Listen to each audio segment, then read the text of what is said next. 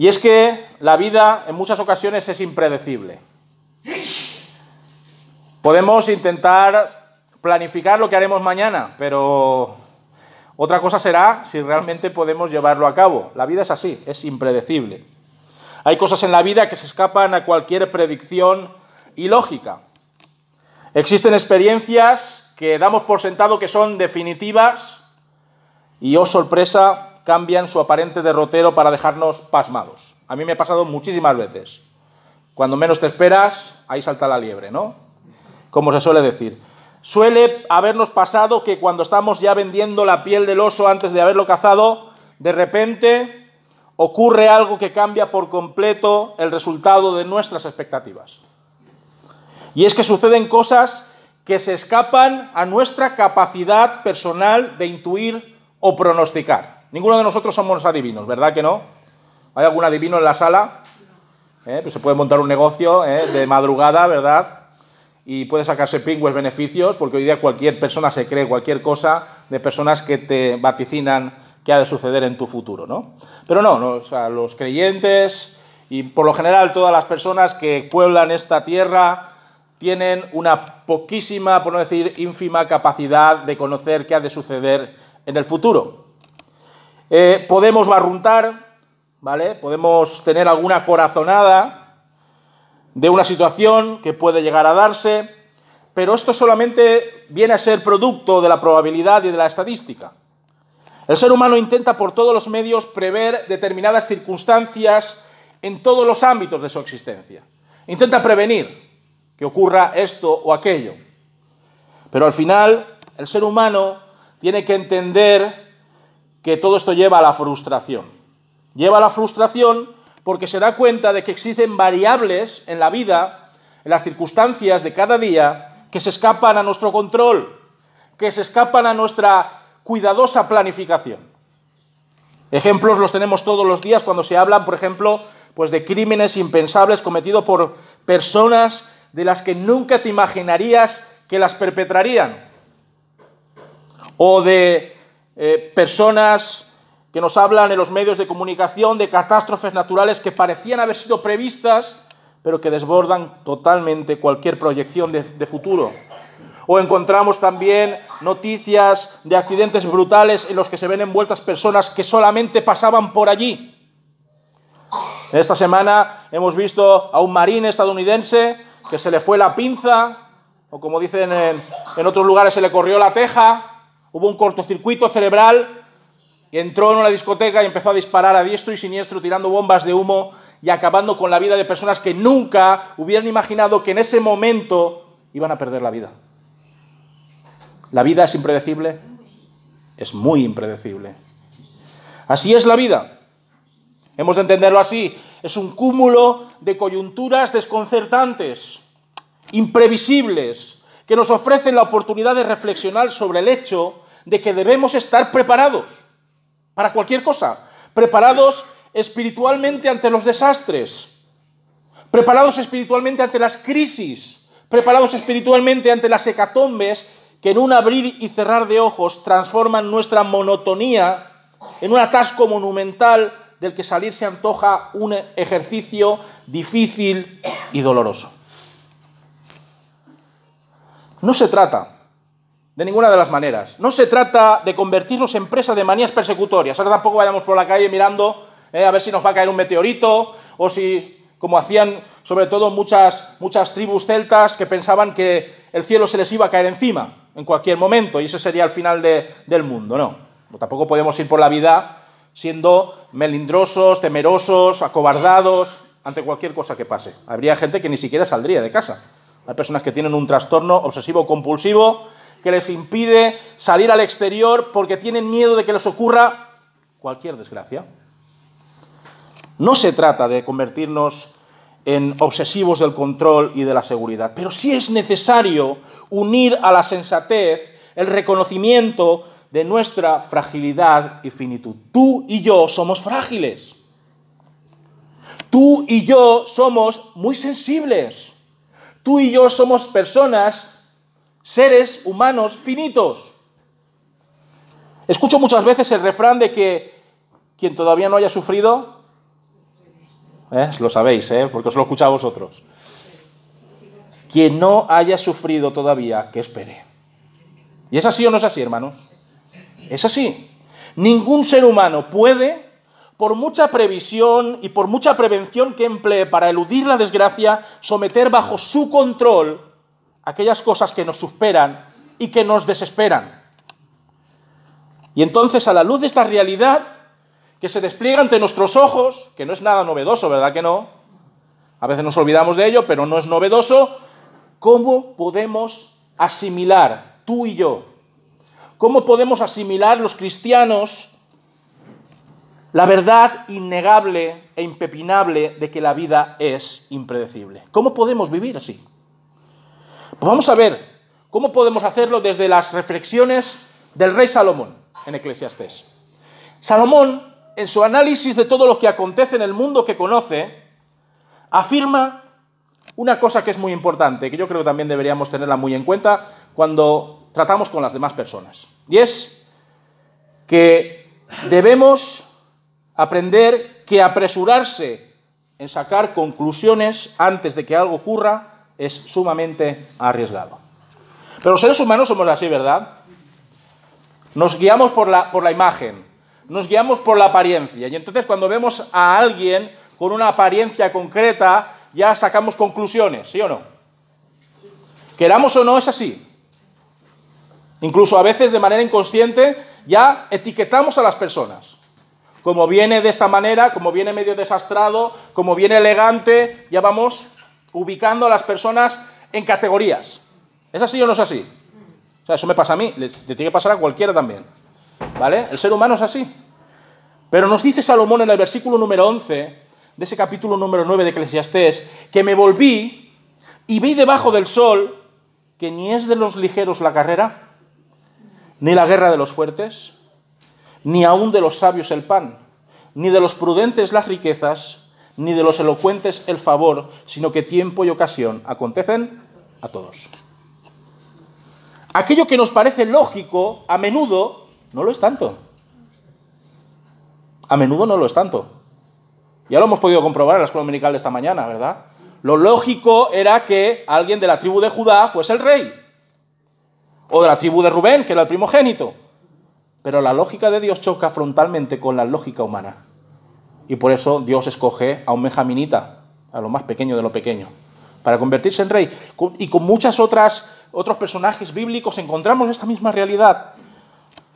Pero aquello que nos parece lógico a menudo no lo es tanto, hermanos. Los prejuicios suelen sonrojar nuestro rostro. Y los preconceptos nos avergüenzan cuando lo que debía ser así, por lo general, se convierte en una excepción a la regla. Yo muchas veces he tenido que avergonzarme de mi manera de pensar acerca de una persona. Porque mi vista mi percepción visual me daba a entender una cosa y después, tras conocer a esa persona, me he dado cuenta de que no tenía nada que ver. Y he tenido que sonrojarme. Y he tenido que pedir perdón. Y he tenido que decir, Señor, perdóname por ser prejuicioso contra esa persona. Es así. Nos pasa cuando etiquetamos a las personas de otras culturas. Por su aspecto externo. Por el color de su rostro. Y como la sociedad ha identificado a determinadas personas con una serie de actuaciones e intenciones, y nosotros hemos hecho nuestros esos tópicos, ¿qué sucede? Sucede que metemos la pata más de una vez a la hora de tratar a nuestro prójimo. ¿Eso no es así? Salomón lo explica fantásticamente bien. No todos los veloces ganan el trofeo en una competición porque pueden caerse a mitad de la carrera. O presumiendo de su, rapidez, de su rapidez se pueden confiar y si no que se lo pregunten a la liebre y a la tortuga de la fábula, que yo aprendí en mi niñez. ¿Quién ganó la carrera? ¿La tortuga o la liebre? Por algo sería, ¿no? Y no era precisamente porque era la más rápida de la carrera. No todos los fuertes, no todos los fuertes, dice Salomón, vencen en la batalla, porque ya como se suele decir, más vale maña que fuerza. Esto decían los del anuncio de Nickel Lanas. ¿eh? Salían en un ring, fortachón, y, luego salía la otra, ama de casa ahí, rascando la sartén. Con su níquel nanas. Más vale maña que fuerza. Y si no, que se lo pregunten a un Goliat abatido por una piedra lanzada por la onda de un muchacho llamado David. No todos los inteligentes viven de su conocimiento, hermanos. No todos viven de su saber, y sino que se lo pregunten a pensadores, a científicos y a inventores que murieron en la más miserable de las condiciones. No todos los inteligentes viven de su conocimiento. Y no todos los sensatos disfrutan de lujos y fortuna. Y sino que se lo pregunten a personas de gran prudencia que vivieron paupérrimamente y alejados de los placeres terrenales. No todos los que tienen un pico de oro logran su objetivo de ascender en el escalafón social o empresarial y si no que se lo pregunten a los palmeros que tras hacerle la pelota a alguien con posición e influencia son menospreciados por serviles y carentes de autonomía propia.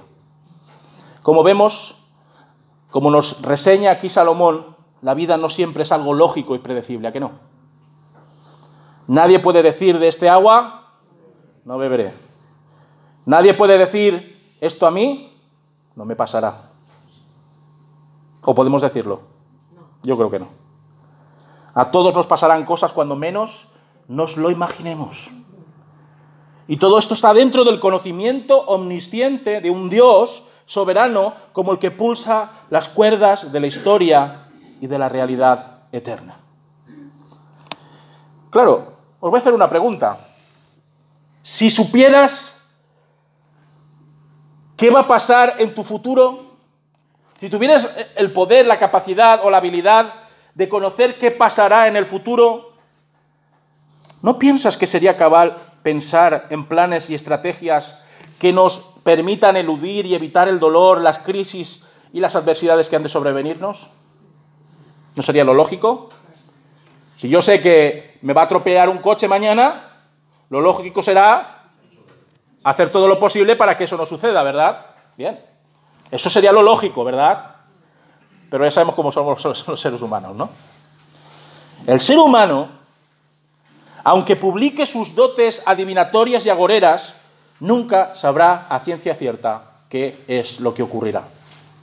Del mismo modo que a los animales se les caza y se les apresa por medio de técnicas de engaño y seducción, y que cuando se dan cuenta de la añagaza ya es demasiado tarde, Así habrá de suceder con cada uno de nosotros cuando se abate la tormenta perfecta que sacudirá toda nuestra existencia en todos sus niveles. Nos lo dice Salomón, versículo 12.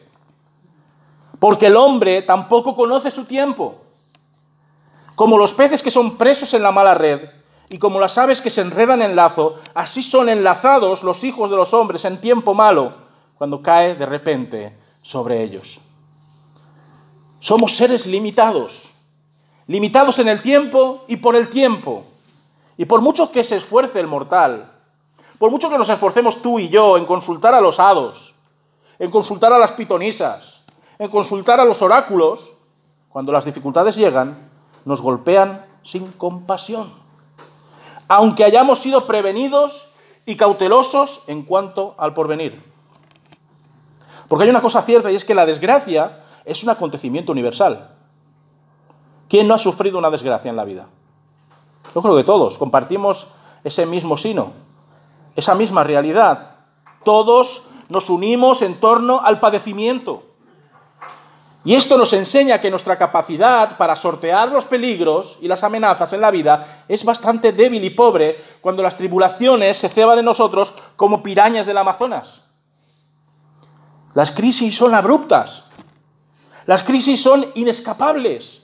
Las crisis son impredecibles y nosotros solamente nos queda rogar al soberano Señor de los cielos que se apiade de nosotros y que nos permita ver el nuevo amanecer de un radiante y soleado día de salvación. Es lo único que podemos hacer. Todos habréis pasado por crisis.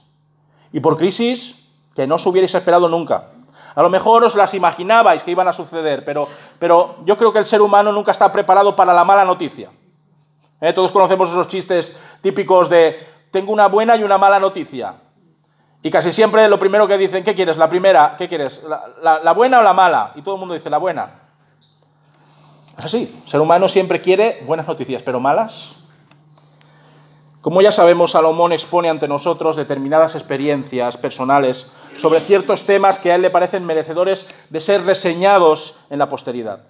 Y en este caso, Salomón nos cuenta una breve historia, nos cuenta una narración que pudo haber sido real y que pudo haber ocurrido durante sus tiempos, en los versículos del 13 al 15. Fijaos, esta es la historia que cuenta.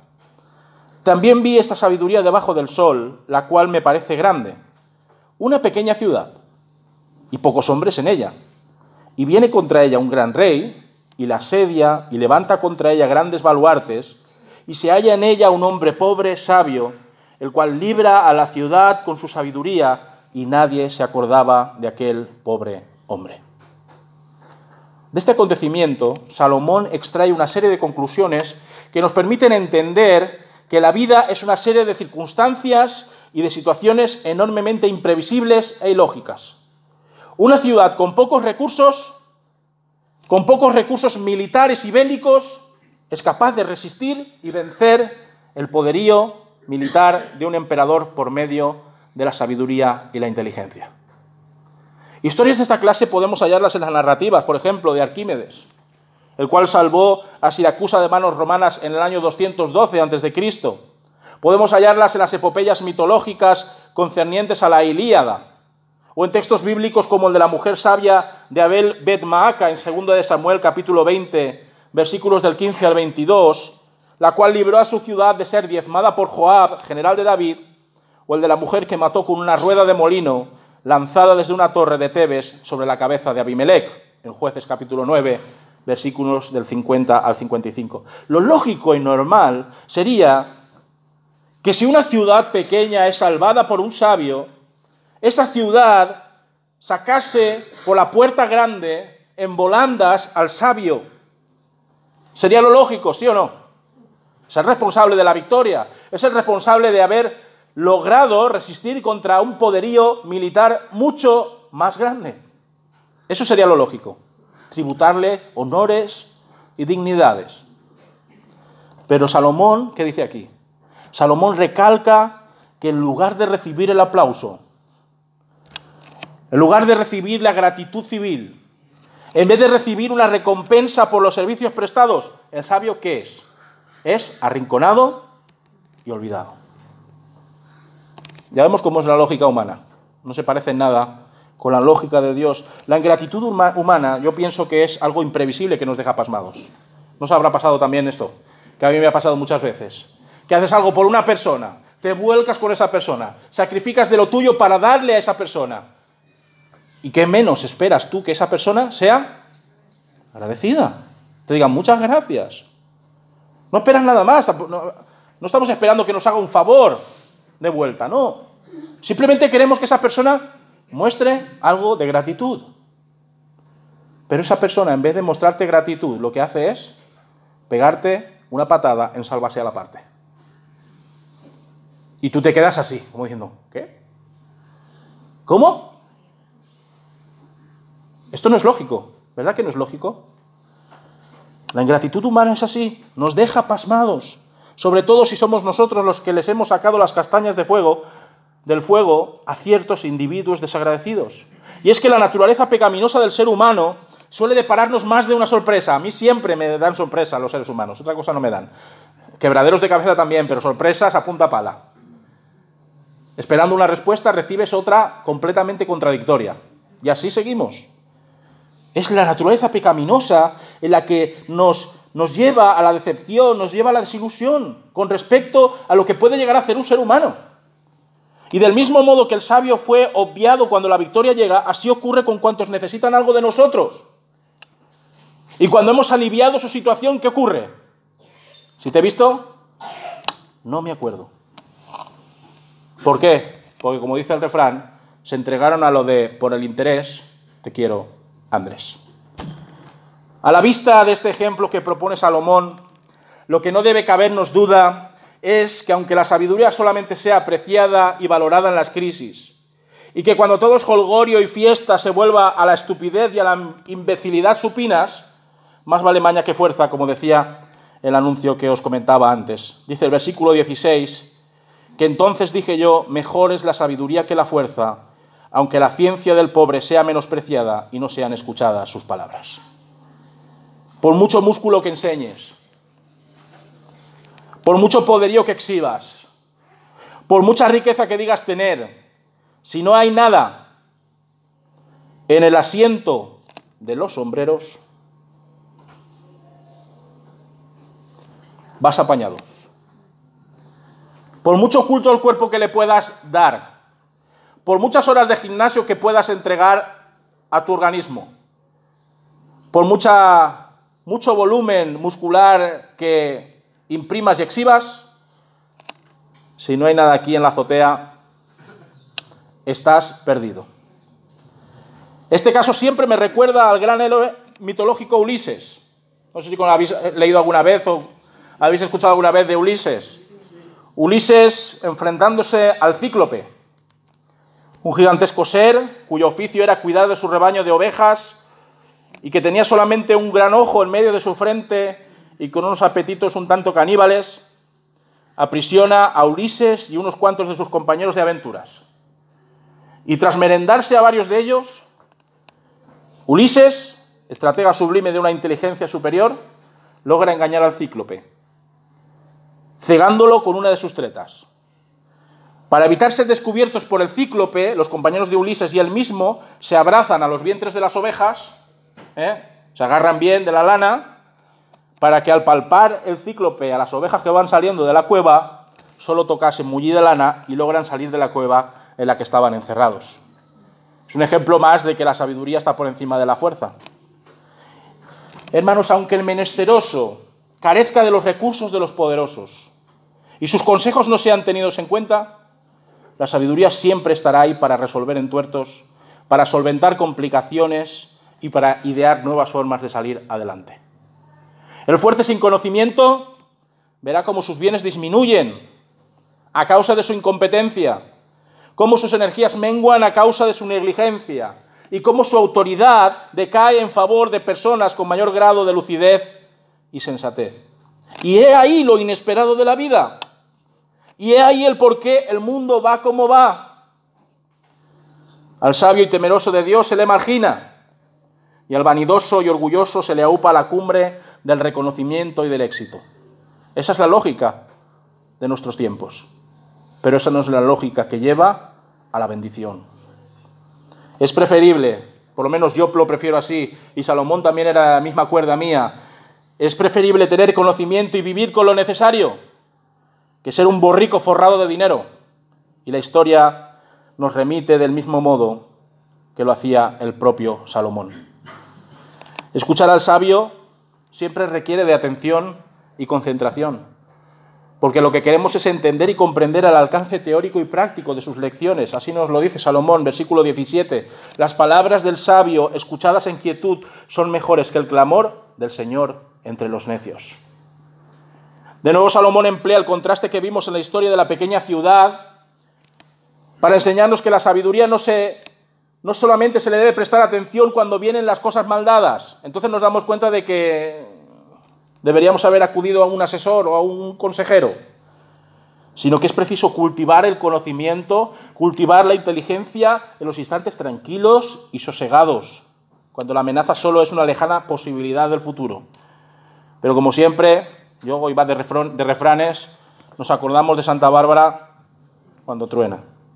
Desgraciadamente, la gente suele darle mayor importancia a las voces y a los gritos de los poderosos, a los gritos y voces de los famosos, de los soberbios, y yo añadiría de los mendrugos. Se les ofrece un espacio más público y más especial a la tontuna, a la estulticia, antes que al saber y a la cultura. Lo vemos. El que ponga Telecinco que lo vea. No digo más. Comparadla con la 2, los documentales de la 2, y veréis la diferencia. La 2 no la ve ni el tato. Ahora, Telecinco tiene una audiencia que es alucinante. Lo que más suena es lo superficial. Es así. Lo que más suena es lo morboso. Lo que más suena es lo resplandeciente. Lo que no suena es aquello que nos puede sacar del atolladero en un momento dado, en los momentos más críticos. El volumen de los mentecatos y de los merluzos supera con creces la voz de los sabios. Y así nos va. Así nos va. Por eso deja a un lado esos alaridos y esos clamores que entretienen y adormecen los corazones y las mentes. Pon tu alma en conocer a Dios. Pon tu alma en conocer los propósitos que Él tiene para tu vida. Porque de otro modo el clamor de los influyentes de este mundo, tarde o temprano, se convertirá en llanto y crujir de dientes. Por último, Salomón apela a la paz que brinda la sabiduría, en vez de la escalada violenta que provocan aquellos de nuestros congéneres que disfrutan con la gresca, que disfrutan con la agresividad, tanto verbal como militar. Versículo 18. Mejor es la sabiduría que las armas de guerra, pero un pecador destruye mucho bien. Bueno, ya sabemos cómo están las cosas aquí por España, ¿no? Con el tema de las armas vendidas a Arabia Saudí, ¿no? Aquí vemos el doble, la doble cara de la ética de un gobierno. No, no, es que son armas que son especializadas, solo matan a los malos. Venga, va, por favor, solo matan a los malos. Es que si no hacemos así, claro, imaginaos, nos quitan el contrato para los de Cádiz y, claro, toda esa gente tiene que comer. El fin justifica los medios. Y así nos va, siendo hipócritas. Defendemos los derechos humanos, pero eso sí, si tenemos que vender armas, las vendemos, no pasa nada, eso es otra cosa. Eso no tiene nada que ver, ¿no? Mirad, hermanos, cuando se empuña un arma o se escribe una estaca de roble, la razón ha fracasado. Cuando uno coge el revólver, ¿qué palabras puedes hacer? ¿Qué palabras puedes dar? ¿Qué palabras puedes pronunciar para entablar un diálogo? No hay diálogo. Cuando alguien te apunta con la pistola y te dice, ¿la pasta o la vida? ¿La bolsa o la vida? ¿Qué diálogo puedes entablar tú con el, con el ladrón o con el delincuente? Yo creo que ninguna. No te puedes poner en ese momento, espera, espera, espera, a ver. Hombre, si hablamos de la vida, realmente de lo que queremos, ¿de qué queremos hablar? ¿La vida en qué sentido? Sea, no podemos dialogar contra un arma. Cuando se empuña un arma, la razón ha fracasado. Y en el preciso instante en el que los insultos y los vituperios silencian el diálogo y el debate edificante, se pasa del sentido común a los instintos animales más bajos y ciegos. Las armas nunca solucionaron nada en este mundo, ¿o sí?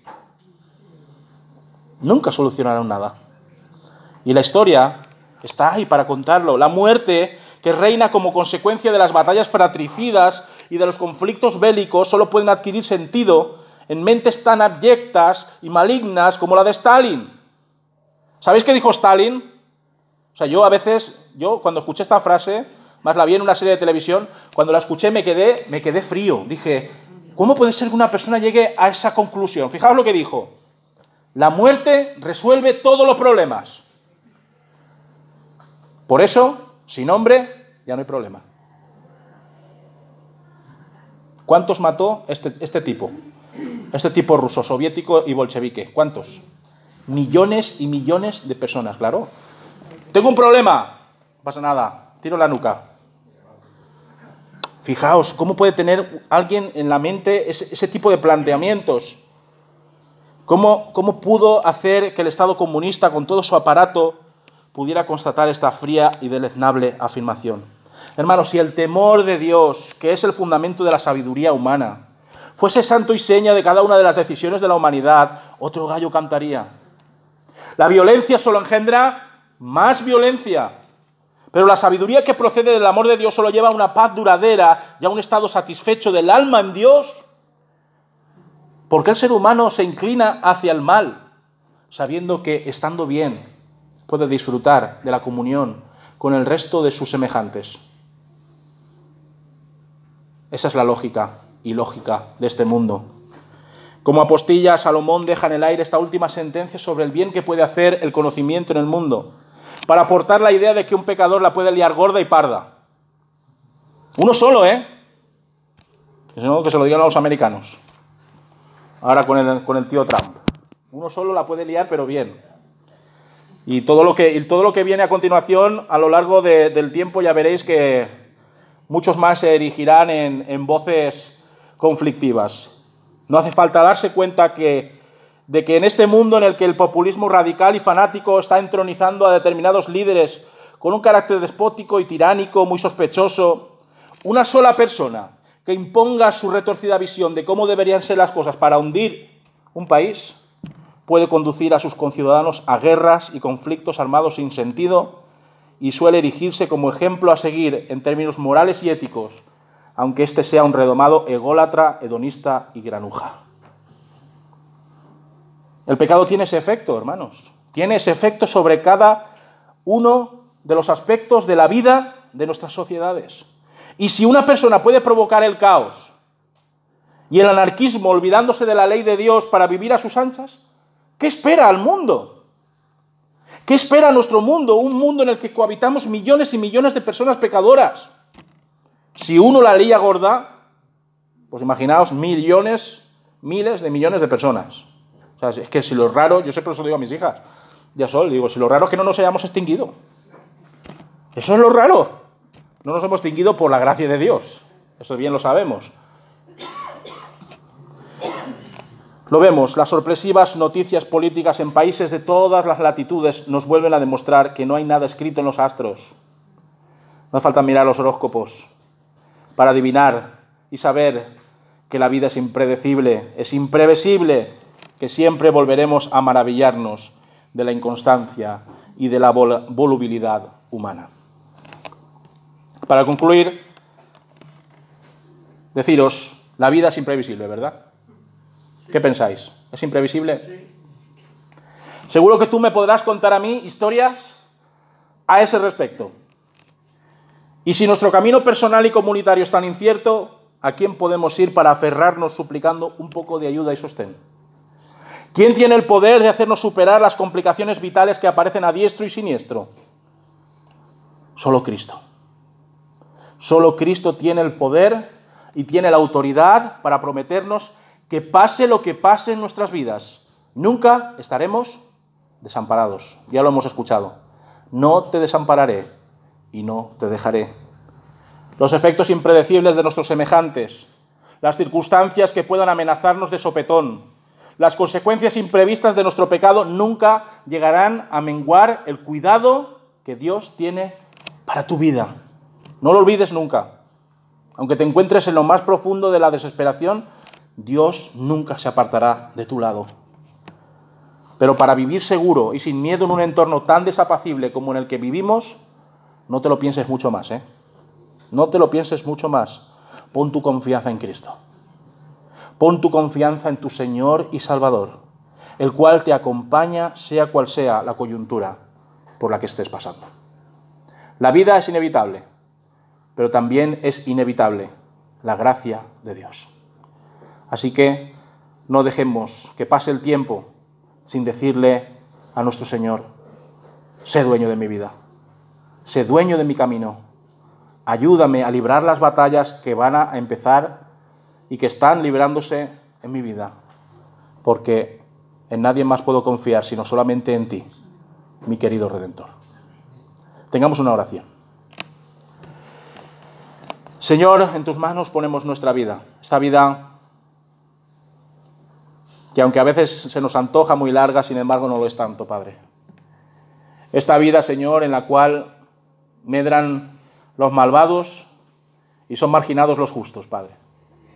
En esta vida, Señor, en la que el mal triunfa, Señor, sobre la luz de tu Evangelio en determinados lugares, Padre. Queremos colocar delante de ti, Señor, la necesidad de cada uno de, nuestros vecinos, de nuestros semejantes, de nuestros prójimos, Señor. Y queremos, Señor, que tú toques sus vidas, para que se aferren a ti, Señor, con todas sus fuerzas, para que te reconozcan a ti como Señor y Salvador de sus vidas, para que acepten la muerte de tu Hijo Jesucristo en la cruz del Calvario y puedan vivir en este mundo seguros y tranquilos, porque tú, Señor, amas a aquellos que te aman. Te pedimos, Señor, una vez más, que tú nos cuides, que nos protejas de las inclemencias, Señor, que pueden surgir a lo largo de nuestras vidas. Que nos saques del atolladero, Señor, en el que podamos estar que dé sentido a nuestras crisis, Padre, y que podamos, Señor, salir victoriosos de las dificultades, Señor, con tu ayuda, con tu cuidado y con tu guía, Padre. Que tú, Señor, en esta semana nos cuides y nos ayudes a entender, Señor, que todo está en tus manos, que tú eres soberano y que tu voluntad debe estar por encima de cualquier otra voluntad, inclusive la nuestra, Padre. Bendícenos y cuídanos, Señor. En el nombre del Señor Jesucristo. Amén. Nos ponemos en pie, hermanos, para entonar la doxología y pedir a nuestro Dios precisamente eso, que en medio de una vida imprevisible, Él nos siga ayudando y acompañando.